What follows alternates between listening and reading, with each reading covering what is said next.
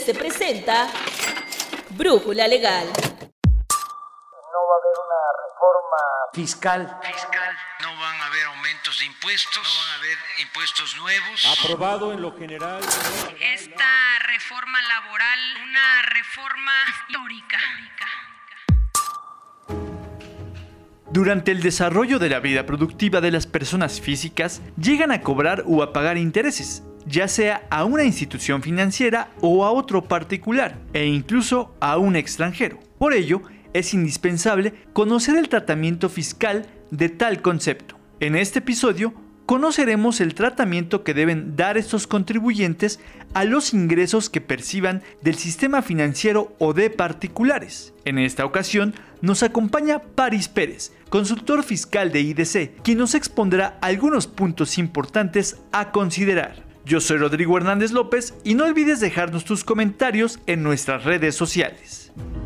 Paris, muchas gracias por estar aquí. Para empezar, ¿en qué capítulo las personas físicas acumulan los ingresos que no son del sistema financiero? Bueno, este tipo de ingresos deben acumularse en términos del capítulo noveno del título cuarto que se denomina de los demás ingresos que obtengan las personas físicas. ¿Deben presentar pagos provisionales las personas físicas que obtengan ingresos de intereses que no son del sistema financiero?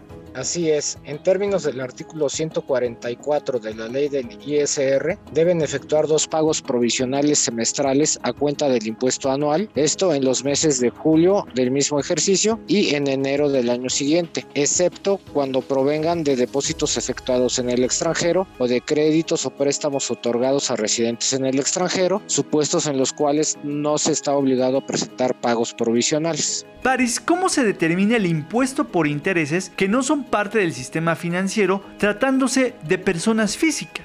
Conforme al numeral 143 de la ley del ISR, los intereses percibidos son acumulables conforme al artículo 134 de la misma ley. Por lo tanto, el ingreso que se acumula es el que se denomina interés real. Ahora, este interés real lo define la ley como el importe en el que los intereses exceden al ajuste por inflación. El ajuste por inflación lo vamos a determinar multiplicando el saldo promedio diario de la inversión que está generando los intereses por el factor que se obtiene de restarle la unidad al cociente que obtengamos de dividir el INPC del mes más reciente del periodo de la inversión entre el INPC que corresponde al primer mes del periodo. Ahora, el saldo promedio de la inversión que comentamos es el que se obtiene de sumar los saldos diarios de la inversión entre el número de días que se mantuvo la misma. Esto sin considerar los intereses que se hubiesen devengado y no pagados. Cuando el ajuste por inflación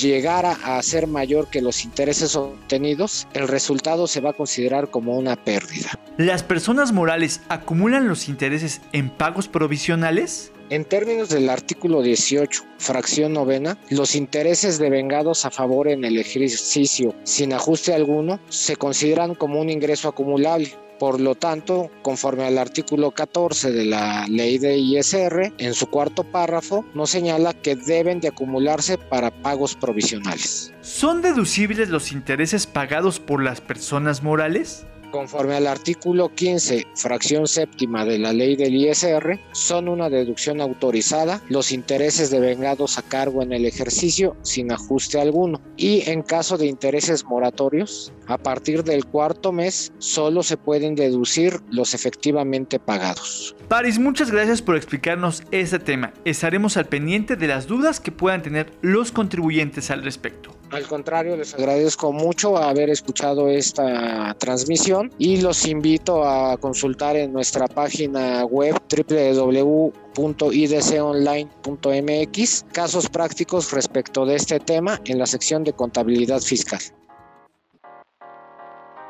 Atendiendo al origen de cualquiera de los intereses mencionados, será el capítulo en que deban cumplirse las obligaciones fiscales de las personas físicas. Eso ya sea conforme el capítulo sexto de ingresos por intereses o el noveno de los demás ingresos que perciban las personas físicas del título cuarto de la ISR. No obstante, quienes tributen en el régimen de actividades empresariales y profesionales y perciban ingresos por intereses provenientes de dichas actividades, como por ejemplo los generados por el pago de una factura, deberán acumularlos dentro del mismo capítulo segundo del título cuarto de la ISR. Recuerda que si tienes más dudas sobre este tema, nuestro sistema de consultoría que es exclusivo para suscriptores, está disponible de lunes a jueves de 8 de la mañana a 5 de la tarde y los días viernes de 8 de la mañana a 3 de la tarde. Si aún no eres suscriptor de IDC, contacta nuestra fuerza de ventas al 55 50 89